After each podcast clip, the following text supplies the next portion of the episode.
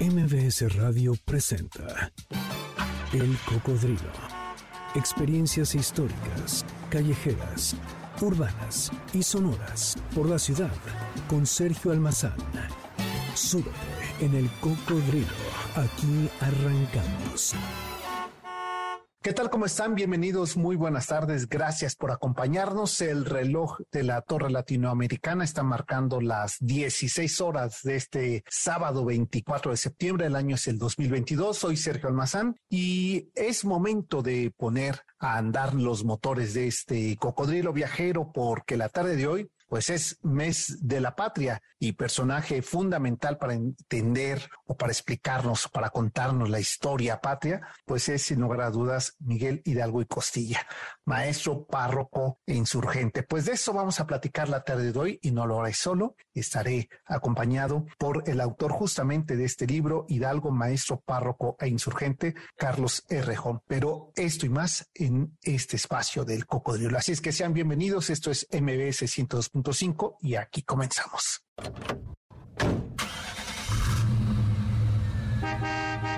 Hidalgo, el maestro, el párroco, el insurgente. ¿Cuál es el perfil biográfico histórico que nos ofrece el doctor Errejón sobre Hidalgo? Lejos de la monografía y el retrato oficial, el libro Hidalgo, que hoy presenta aquí su autor, es un acercamiento pormenorizado, analítico, de la persona que a pesar de estar presente por más de 200 años en el imaginario colectivo, desconocemos mucho de su temperamento, de su personalidad, de las circunstancias y los ideales, de esas motivaciones, filias y fobias que lo convierten en el maestro, en el párroco, en el insurgente que la historia quiso mostrarnos como el padre, como el gran prócer de la patria. Hoy aquí en el Cocodrilo, el doctor Carlos Errejón, autor de Hidalgo, maestro párroco e insurgente. Bienvenido, doctor Carlos Errejón. Gracias por aceptar esta entrevista y por compartir desde Sonora a este personaje eh, más del centro del país y desde hace 200 años, pues siendo personaje clave para eh, describir el imaginario colectivo de la historia oficial, ¿no? Así es. Bien, pues eh,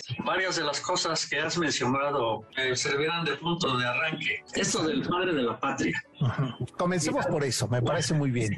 Hidalgo, estando en Guadalajara, allí promovió, Hidalgo Insurgente, promovió la creación del primer eh, periódico insurgente llamado El Despertador Americano. El Despertador. Cuyo redactor fue Severo Maldonado. Claro. Pero, pues en general los artículos estaban supervisados por Hidalgo. El último número ya no, porque estaba él aprestándose para la gran batalla de Puente de Calderón. Y en ese último número, sin embargo, él dejó dicho indudablemente que hicieran una relación puntual de datos estadísticos de los Estados Unidos, porque él y los demás miembros de la cúpula insurgente veían que no podían tener éxito en la lucha si no contaban con un apoyo exterior. No tenían suficientes armas, no tenían suficientes relaciones, en fin, de manera que es muy significativo. Entonces, esa misma ida después hacia los Estados Unidos, pues era en búsqueda de la alianza, de la solicitud de ayuda que querían de allá. Habían mandado incluso a un embajador ya con sus documentos, pero no pudo llegar porque lo apresaron los realistas. Pero lo importante de ese número, además de esto que acabo de referir, es que ya se le nombra allí a Hidalgo padre de la patria.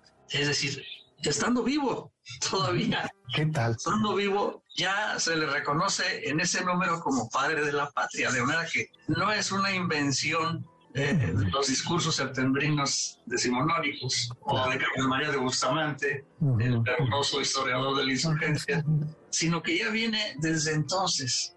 Y lo que llama la atención es que, pues en realidad eran muy pocos los meses que había estado Hidalgo en esa ruta, en esa campaña. Claro.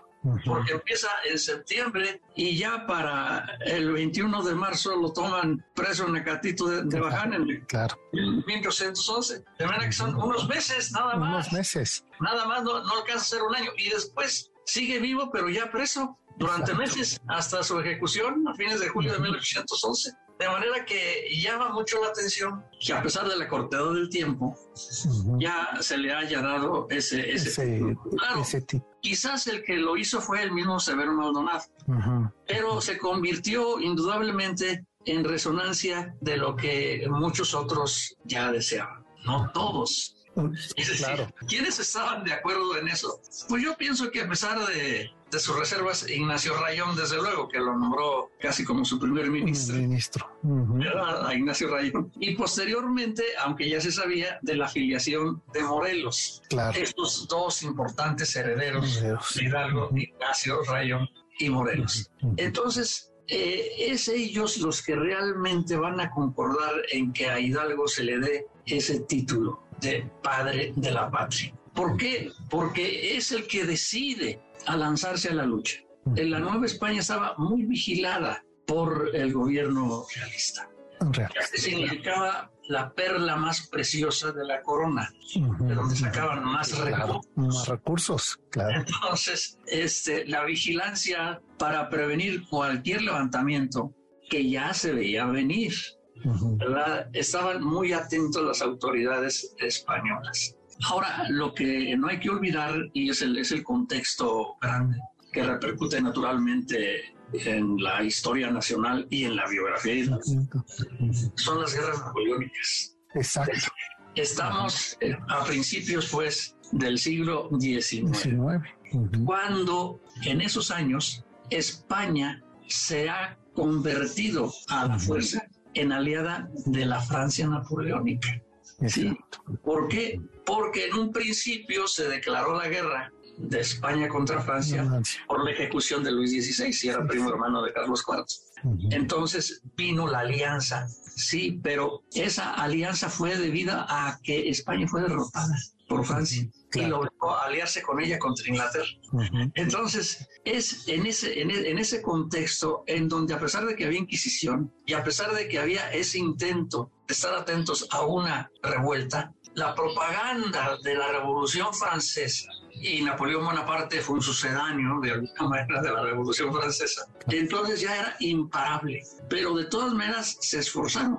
Ahora, con el pretexto de prevenirse de una posible invasión de los ingleses, las fuerzas militares de la Nueva España y las milicias, etcétera, se fueron congregando en distintos lugares, sobre todo del oriente, en Jalapa concretamente. Ahí estuvo Allende y otros. Entonces, esto ya fue promoviendo y provocando una posibilidad de un levantamiento. Sin embargo, cuando el virrey supo que Allende, virrey arzobispo en ese momento, que Allende andaba con algunas ideas, lo mandó llamar, pero lo trató benignamente. Sí, le llamó la atención, lo regañó, pero Allende obviamente siguió con la idea y promovió la conspiración de Querétaro, a la cual fue invitado Hidalgo. Hidalgo que ya desde mucho antes de Allende, ya desde fines del siglo XVIII, Hidalgo, considerando precisamente la independencia de los Estados Unidos, veía que acá era mucho más, había mucho más razones que las que habían tenido los angloamericanos para independizarse. Entonces, él desde antes de allá hablaba de la conveniencia de la independencia y criticaba al gobierno, decía por la ignorancia que nos tienen, la superstición en que vivimos, en fin, era ya muy crítico y sobre todo estando de párroco en San Felipe y en Dolores, conoció la situación de las clases bajas. De las clases bajas. Concretamente de los indios otomíes, que eran los de la región, y que singularmente fueron una de las etnias más explotadas. Entonces, él como párroco, pues naturalmente tenía un trato directo con esa feligresía también, no únicamente con los criollos, que no eran muchos, con los españoles peninsulares, que eran menos. Entonces, y además tenía trato con esa, esa mezcla de etnias, pero que iba en aumento y en fuerza, que eran las castas, es decir, mezclas de indio, negro, eh, criollo, peninsular, etcétera, ¿no? de origen a una serie de denominaciones muy curiosas. Pero lo importante es que ese, ese grupo era también ya muy pujante. Y en el caso, por ejemplo, de Guanajuato, no pocos de los que trabajaban en las minas eran de castas. Claro. Entonces, Hidalgo conoció también la situación difícil, porque los indios, cualquiera que sea, contaban con una serie de leyes proteccionistas de las leyes de indias, a pesar de que las reformas urbánicas les apretaron mucho. Claro. Entonces, allí viene justamente este, la situación de que Hidalgo sí ve necesario un levantamiento, pero él no ve la manera. Cuando sucede en 1808 que cambia la situación en España, porque se levanta el pueblo en contra de lo que es una invasión francesa. Una cosa es la alianza, pero posteriormente Napoleón vio que eso era insuficiente. Y como había muchas críticas, ¿verdad? Al príncipe de la paz, que era Manuel Godoy, el primer ministro de Carlos IV y favorito de la reina, entonces obliga a los reyes a abdicar, como sabemos. Y eso crea un vacío de poder. De poder. En toda la monarquía española. Y los criollos, que querían ya un cambio profundo, al menos una independencia relativa. Esto significaba que los criollos tomaran el poder, asumieran el poder, pero sin echar fuera a los peninsulares. ¿sí?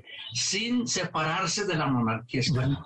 Entonces, nada más que los criollos tuvieran. Y fue lo que hicieron los criollos de la Ciudad de México, particularmente algunos miembros del ayuntamiento, en septiembre de 1808, que prepararon desde, agosto. Pero ¿qué fue lo que sucedió? Que la oligarquía peninsular, tanto el gobierno civil como el eclesiástico, que estaba en manos de peninsulares, la titularidad del, del arzobispo era, era, peninsular.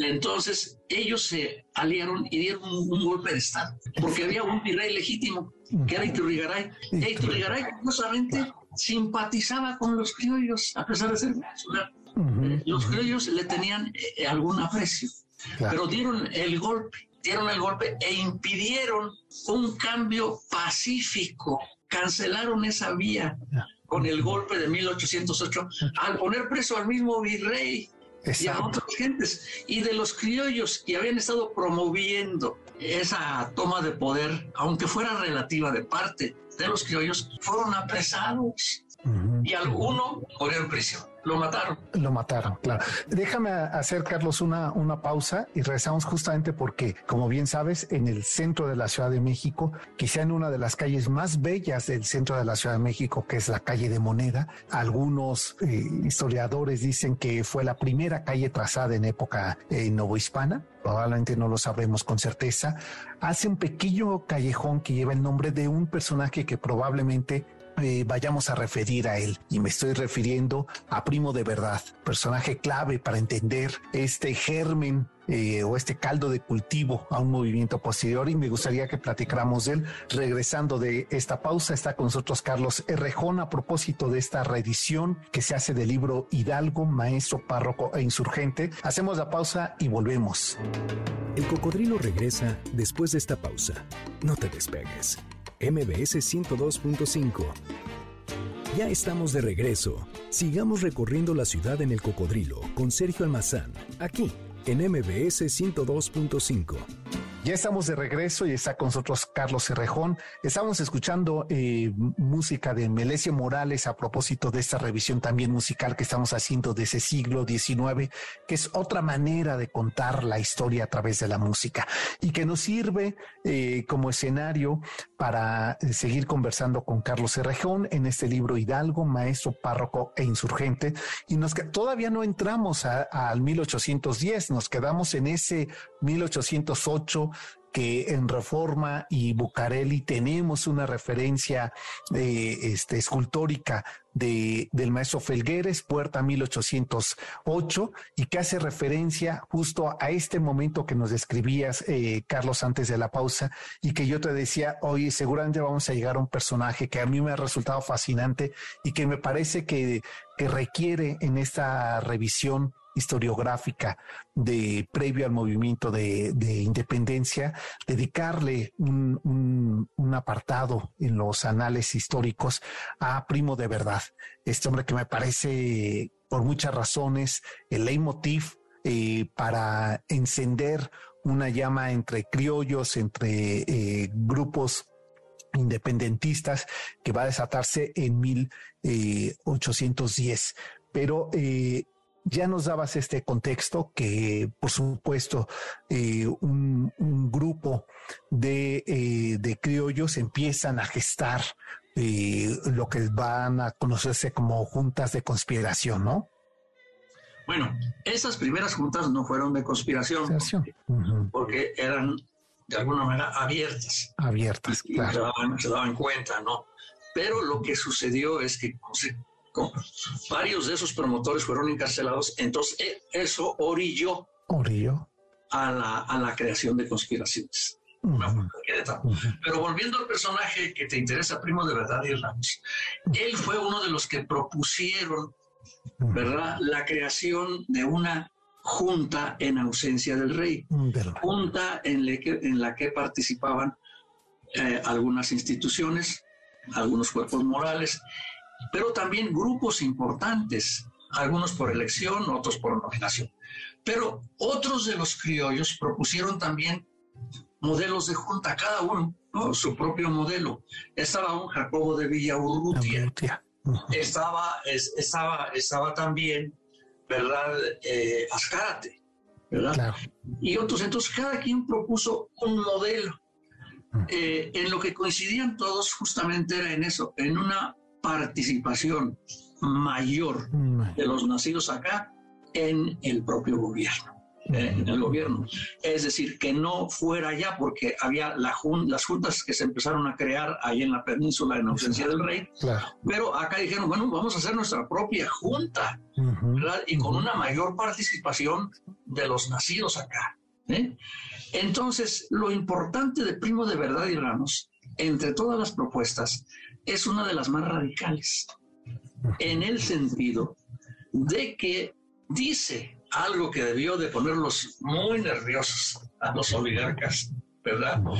Que ah, tenía que haber una representación proporcional al número eh, de los no hispanos. Y dice, tiene que haber una representación muy importante, casi mayoritaria. ¿Sabe de quién? De los indios. De los indios, claro. Entonces esa, esa, esa propuesta, Vaya provocación. Esa, esa propuesta de Ascarte era verdaderamente revolucionaria, ¿no? Sí, es lo que les puso claro. de punta a los oligarcas. Por eso a él, a él, ¿verdad? lo mataron en prisión. Lo mataron en prisión.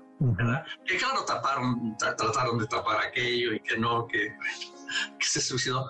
Y luego, otro de los promotores que no era miembro del ayuntamiento, pero que simpatizaba con todo este grupo, era un mercenario peruano, Fray Melchor de Talamantes, y que era el que tenía pues muchas ideas políticas muy interesantes y que las plasmó en varios escritos, ¿verdad? De la mayor importancia, donde propone un congreso, ya un congreso. Sino un congreso. Un congreso. diferencia. Él propone un congreso más representativo, muy grande, etcétera. Y además, ¿verdad? Fray Melchor Talamantes sí habla de manera más puntual de una independencia absoluta. Exacto. Con una alternativa. ¿eh? No es la única cosa que propone, ¿verdad? Pero dice, en caso de una tiranía, en caso de que el gobierno peninsular, este, etcétera, entonces sí se puede dar una independencia absoluta. O sea, él sembró ya la semilla, Fray Melchor. Claro. Ya él también lo, lo pusieron preso y lo encerraron en los calabozos de San Juan de Uruguay, donde murió. Pues prácticamente lo mataron también. Lo mataron. Entonces, a Hidalgo y a otros, esta cancelación de la vía pacífica, esa prisión y muerte de varios de los promotores, ¿verdad? Los encendieron en una justa ira, digamos. Y sobre todo también porque tuvieron el descaro las autoridades peninsulares de que para justificar ese golpe de Estado, en el periódico oficial del gobierno virreinal, una vez que tenían en la cárcel a Iturrigaray detenido, pues lo tenían detenido, ¿verdad? Y los demás en esa situación que mencioné, dijeron que lo habían hecho en nombre del pueblo. Del pueblo el golpe de Estado, tuvieron ese cinismo sarcástico de decir que lo habían hecho en nombre del pueblo. ¿Por qué tomaron eso? Porque los mismos criollos promotores de esa independencia relativa decían es que los ayuntamientos somos representantes del pueblo en ausencia del rey. y trajeron aquellas tesis que venían desde la Edad Media, no de los enciclopedistas franceses, por las cuales, ¿verdad? El pueblo le daba ¿eh? la autoridad y legitimaba al rey. Entonces sacaron a cuento esos principios ¿eh? y el gobierno virreinal intruso. ¿eh? Entonces, para burlarse de los mismos criollos, dice que el golpe lo dieron en nombre del pueblo. Y eso también lo exasperó tremendamente. Y fue lo que orilló, como dije, ¿verdad?, a buscar entonces conspiraciones. Si no se puede por la vía pacífica, pues vamos a reunirnos y a ver en qué forma, que va a ser violenta, ¿verdad? Porque la vía pacífica no la han querido. ¿eh? Claro. Eso es lo que dio origen. Ahora, Hidalgo en un principio mencioné que él pues simpatizaba con la idea de la independencia, ¿verdad? E incluso la propagaba de alguna manera. Pero eh, no veía la forma, no veía la forma. Cuando en 1808 pasa eso, entonces sí se interesa. Y como ya desde antes era amigo de Ignacio Allende, en atención a que tenían aficiones parecidas en relación a la, a la ganadería y a la tauromaquia. Entonces, este, platicaron con él, platicaron entre ellos y Allende le dijo, yo como militar estoy en contacto con otros criollos militares y creo que sí es posible buscar la forma de un levantamiento. Y comenzaron entonces a mover sus contactos, no nada más con militares, sino también con otros civiles de la Ciudad de México.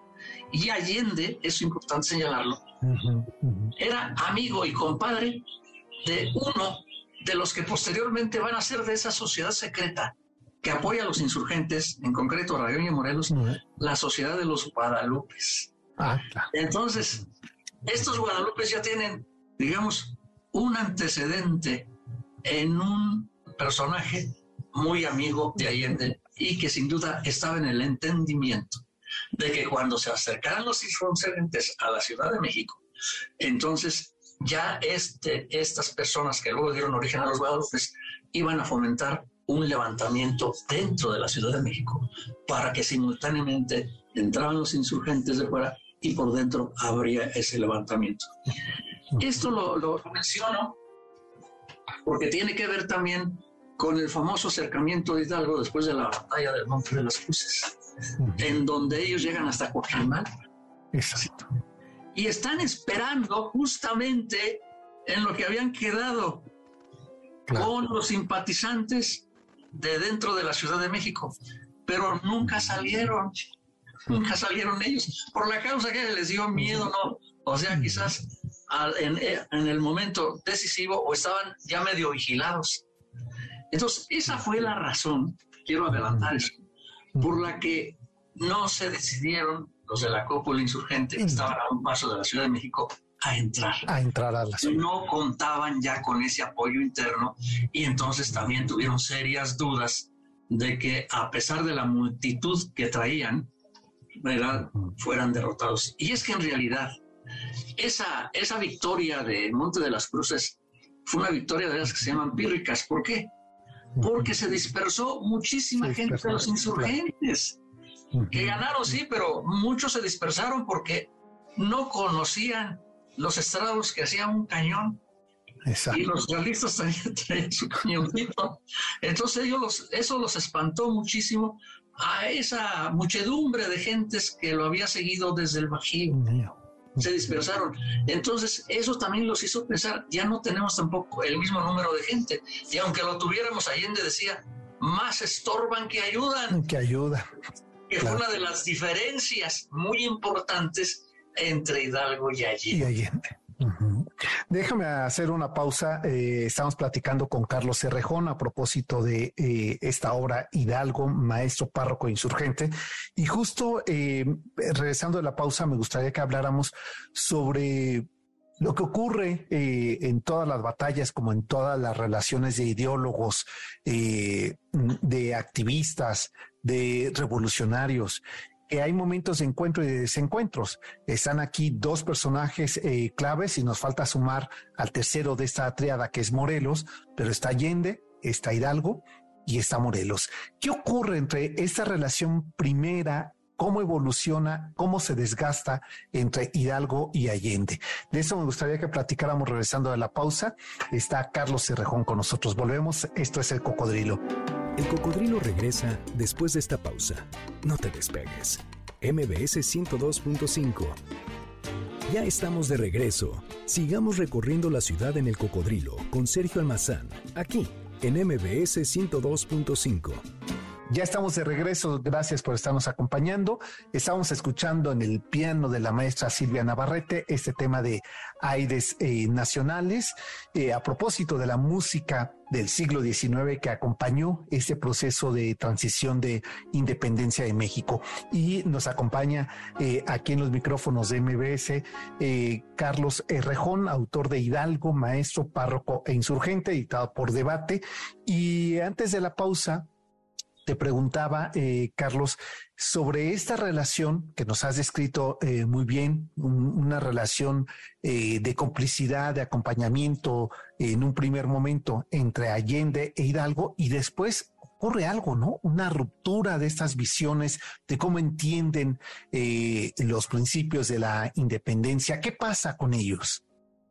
Mira, lo que sucede es que Hidalgo y Allende eran amigos, muy amigos. Eh, ya dije, ya dije en, razón de que incluso Hidalgo había bautizado padrino también de, de una sobrina de Allende, una sobrina. De Allende de Domingo.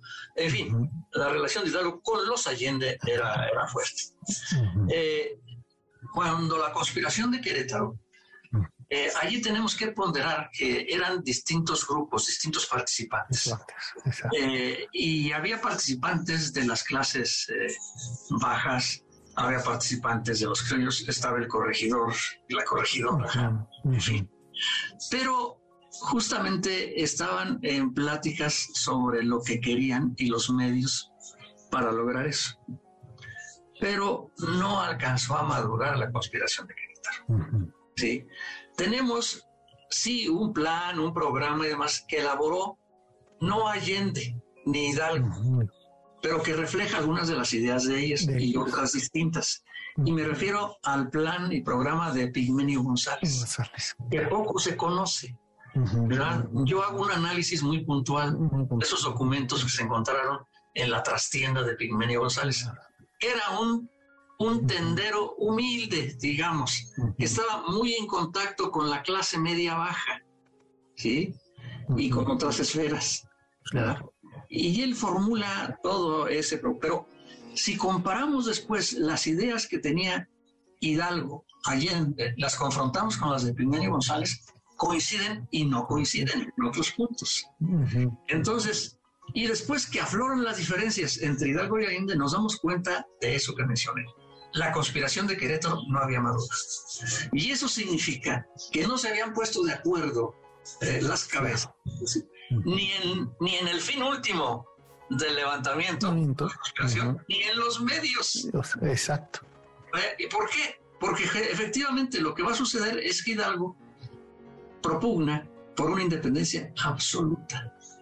Y esto lo mantuvo en contra de muchos colegas historiadores que han dicho que no, que vio Fernando VII Hidalgo, ¿no? No, ¿verdad? Está, el proceso de Mariano Jiménez, el ingeniero de minas que reclutó en Guanajuato, en donde él dice una y varias veces, el cura quería la independencia absoluta. ¿Sí? Pero ¿por qué entonces vio Fernando VII? Porque Allende sí, Allende sí estaba en esa línea. ¿Ok?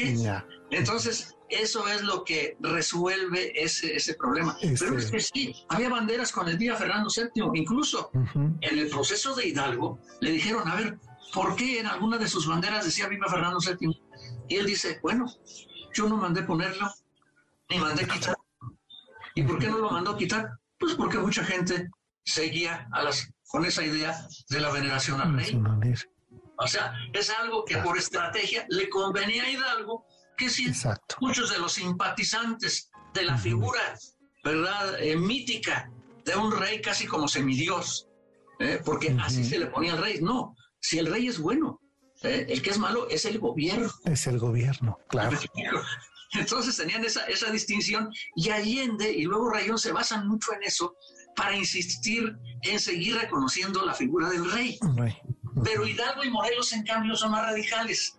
Hidalgo y Morelos dicen, no, no, no, ya olvidémonos del rey. ¿verdad? Busquemos desde un principio y ya sin engaños y sin máscaras la independencia absoluta. ¿eh? Claro. Pero obviamente... No así el tema de la religión. Ah, no, por supuesto que no. En la, religión hay una, hay una consonancia total, inclusive, Exacto, inclusive todos los liberales mexicanos de la primera mitad del siglo XIX, la religión católica comunica incluso con intolerancia. Exacto. Con intolerancia. ¿Por qué? Porque tenían en aquel tiempo la persuasión, y en muchos países también, de que la garantía de la unidad política era la previa unidad religiosa. Religiosa, claro. Esa idea tenían. Y claro, ya con el tiempo eh, se fue viendo, y sobre todo con el ejemplo de los Estados Unidos también, de que era posible efectivamente un país unido e independiente y sin embargo con, libertad religiosa. Religiosa, exacto. Pero esto fue algo paulatino y progresivo, ¿verdad? Que fue penetrando en la sociedad. ¿eh? Pero tenemos que entender entonces a todos estos personajes de esa primera mitad del siglo XIX. ¿Entiendes? Claro. Entonces no había, pero volviendo al punto, ah, entonces no estaban de acuerdo en el fin. ¿eh? Por eso no moderó la, conspiración de Querétaro. Y menos en los medios. En los medios. ya mencioné.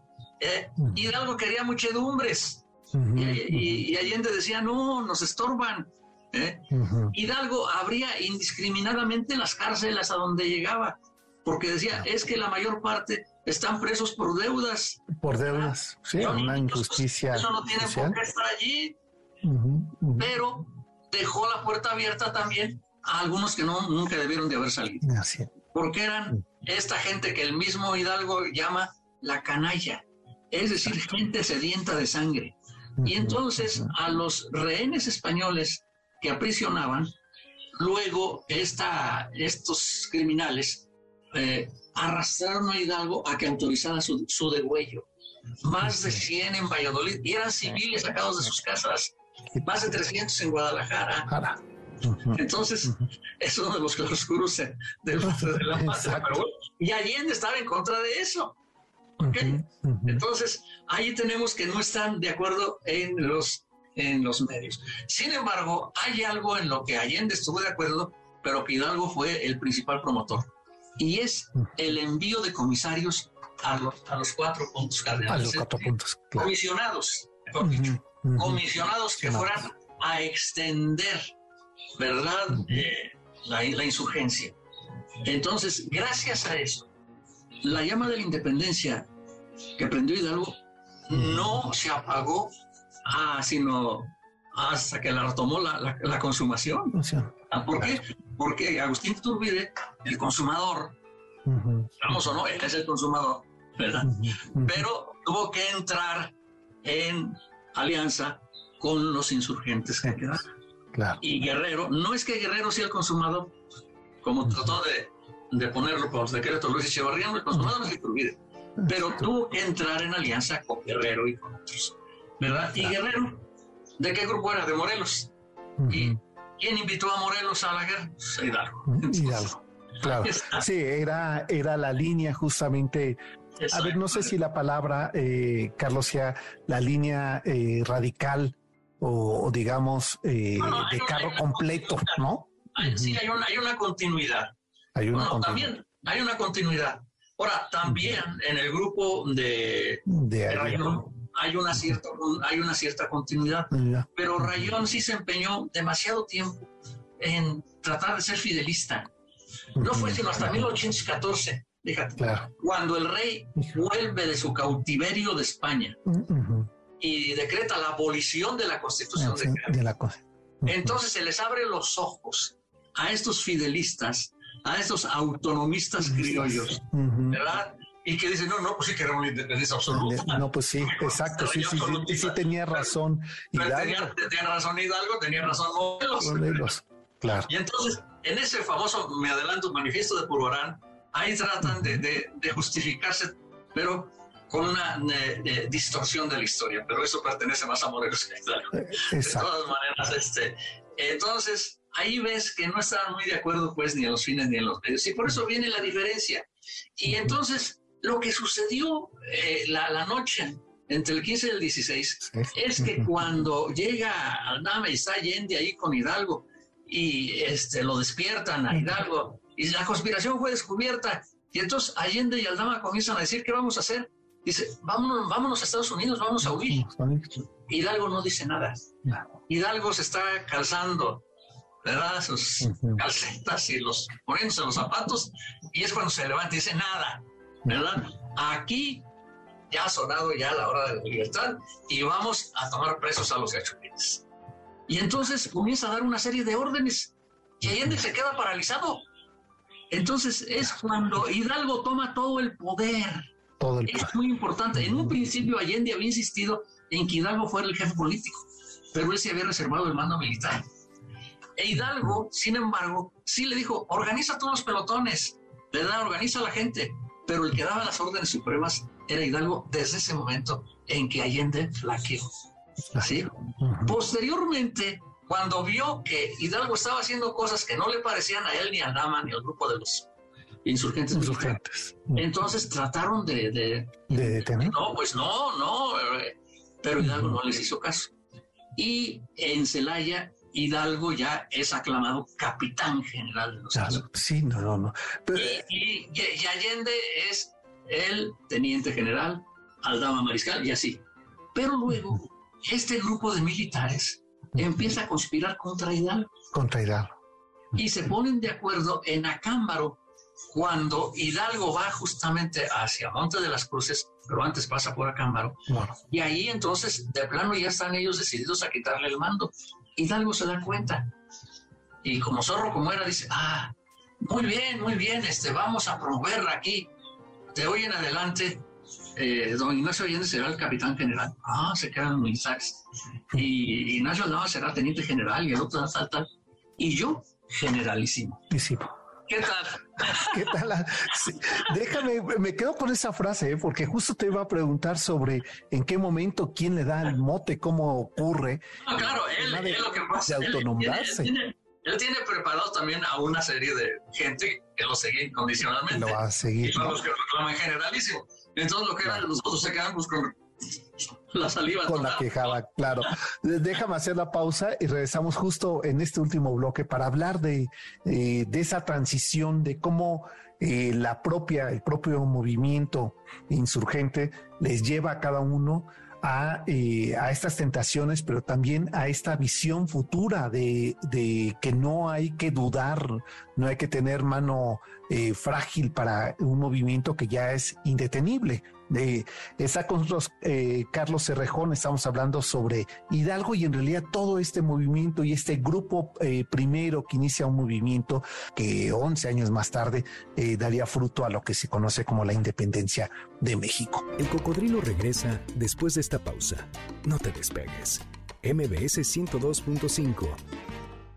Ya estamos de regreso. Sigamos recorriendo la ciudad en el cocodrilo con Sergio Almazán, aquí en MBS 102.5. Ya estamos de regreso y estábamos escuchando eh, música del siglo XIX, el maestro Melesio Morales, ahora en esta pausa que hacíamos, eh, a propósito de ese contexto decimonónico que le da origen a lo que más tarde será la construcción de la nación.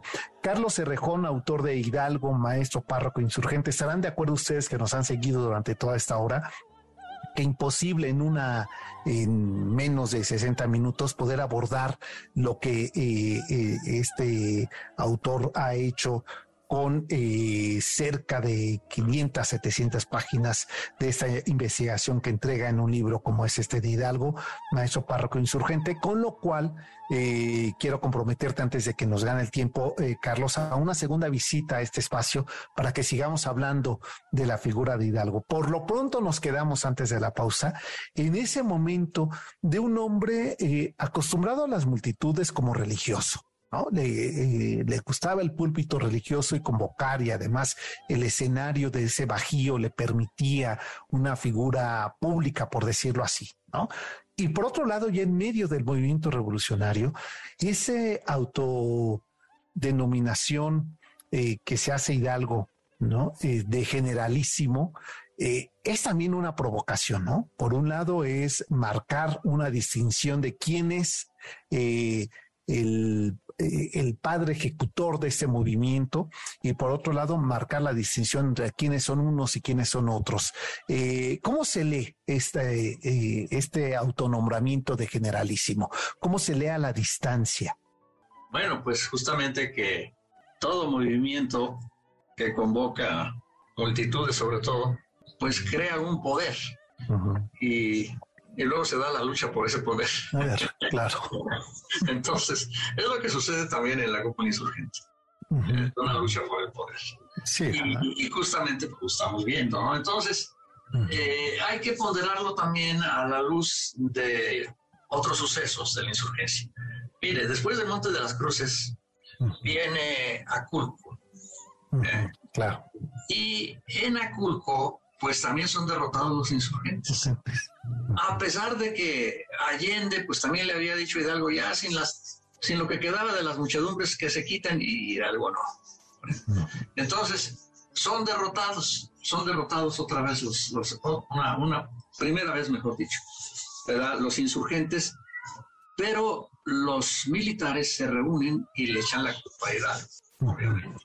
Se reúnen y entonces, después de la derrota, los militares, Allende al frente de ellos y con otros de los que los habían seguido, pero a caballo, sobre todo, eh, se van a defender Guanajuato, porque naturalmente ven que Calleja después va a ir a tratar de reconquistar conquistar Guanajuato, está hablando de los insurgentes. Claro. Y a Hidalgo lo dejan solo, los Solo. lo dejan con cinco gentes, ¿sí? Como diciendo, ahí está, ay, qué Ahí está. a ver qué le pasa, ¿no? Entonces Hidalgo se interna en la sierra y con esas poquitas gentes, ¿eh?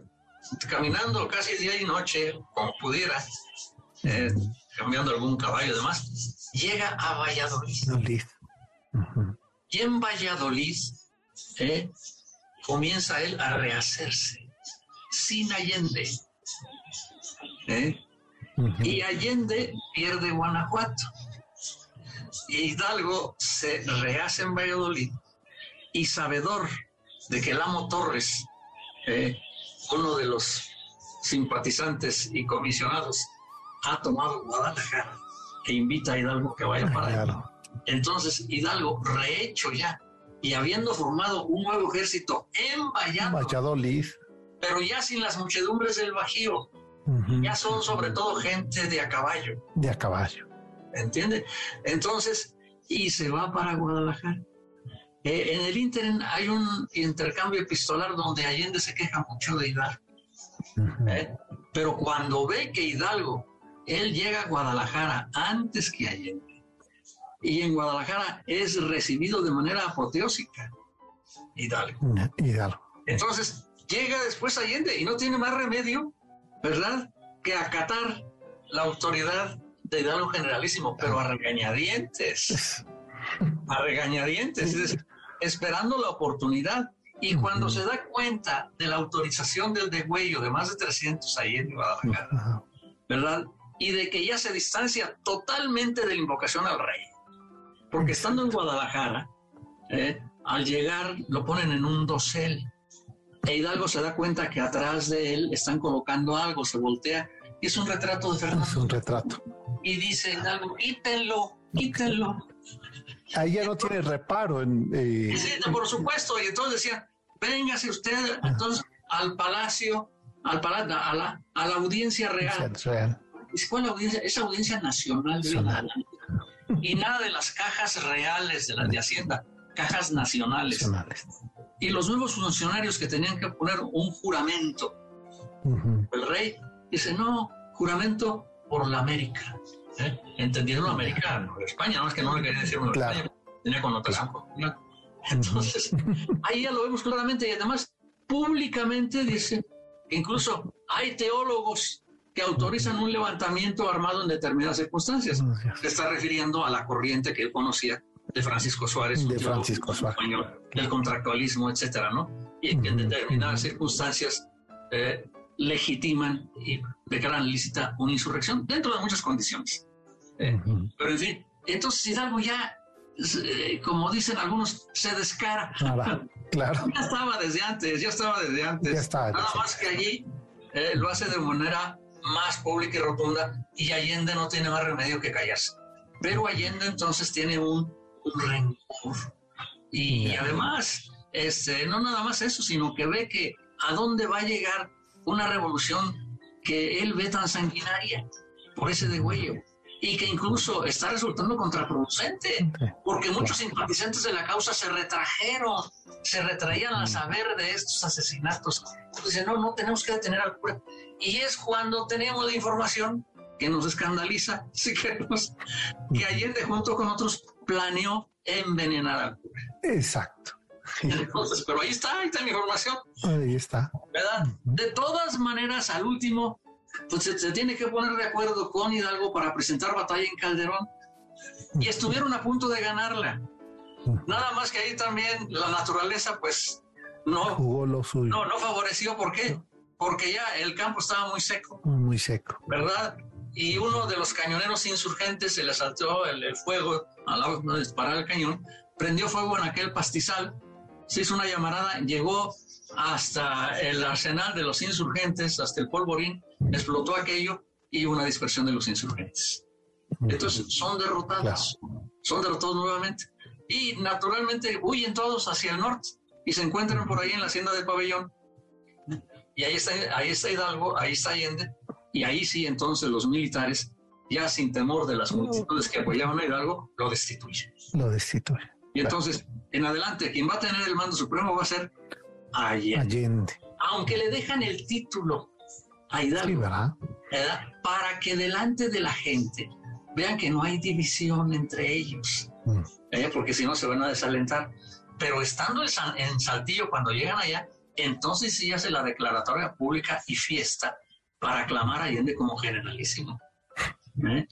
Hidalgo lo tienen casi, casi en suerte de prisionero. Está allí y los acompaña y firma algunos documentos, pero ya Hidalgo no tiene mando de tropa ni, ni mayor voz. Eh, pero es donde vemos justamente esa divergencia profunda entre dos puntos de vista. Ahora, ambos arriesgaron su vida por darnos una patria independiente, uno de manera inmediata y otro de manera inmediata, querían, ¿verdad? Pero son de lo que tenemos que ponderar.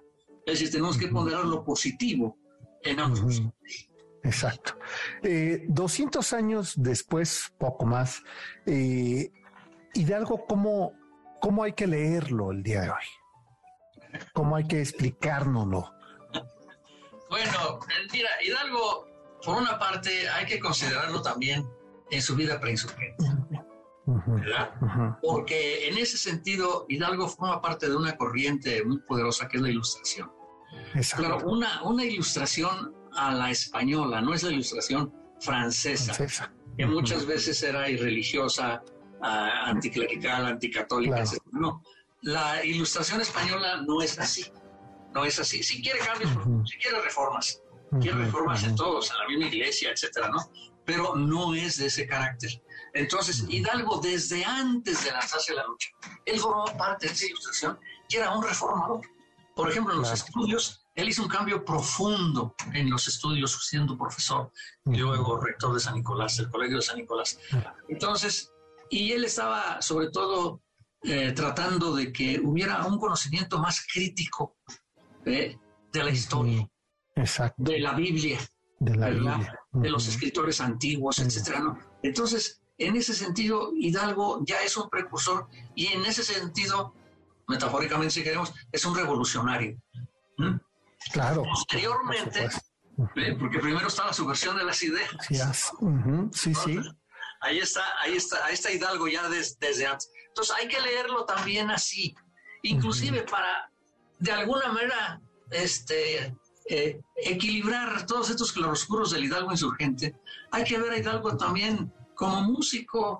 Como músico, por supuesto. Hidalgo, ¿verdad? Era un músico que conocía por nota y tocaba por nota. Inclusive conocía textos de teoría musical.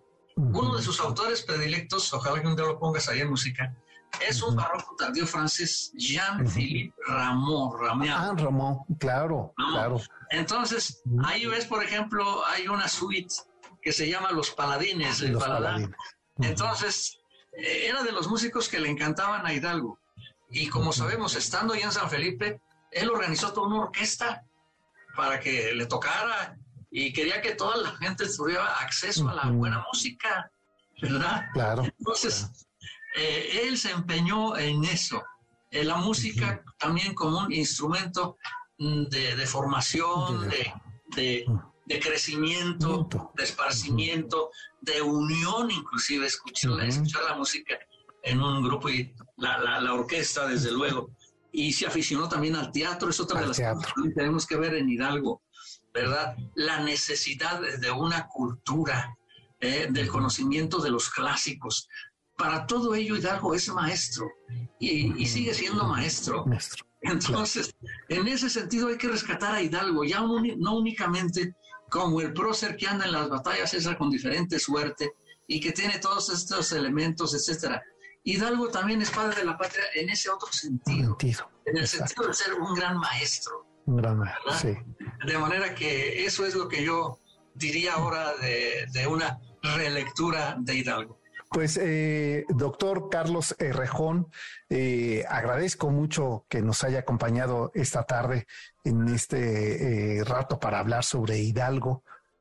A propósito de esta obra, Hidalgo, maestro, párroco e insurgente, y vuelvo a insistir en la posibilidad de muy pronto volvernos a encontrar aquí para seguir platicando de ese otro Hidalgo, el preinsurgente, que es también fascinante. Pues agradezco y hasta pronto que nos encontramos en todas las librerías, ya está circulando porque así lo he visto el libro de Hidalgo y también está en los sistemas digitales, ¿verdad? Sí, ahí lo tengo en Random House, parece que ya lo distribuyeron. Pues muchas gracias, eh, Carlos Cerrejón, por habernos eh, regalado esta hora de conversación sobre Hidalgo. Ándale, ándale Sergio cuídate. Hasta luego. Y a ustedes los espero la próxima semana en un recorrido más a bordo del cocodrilo. Hasta entonces. MBS Radio presentó El Cocodrilo. Experiencias históricas, callejeras, urbanas y sonoras por la ciudad. Súbete en el cocodrilo. Nos escuchamos el próximo sábado aquí en MBS 102.5.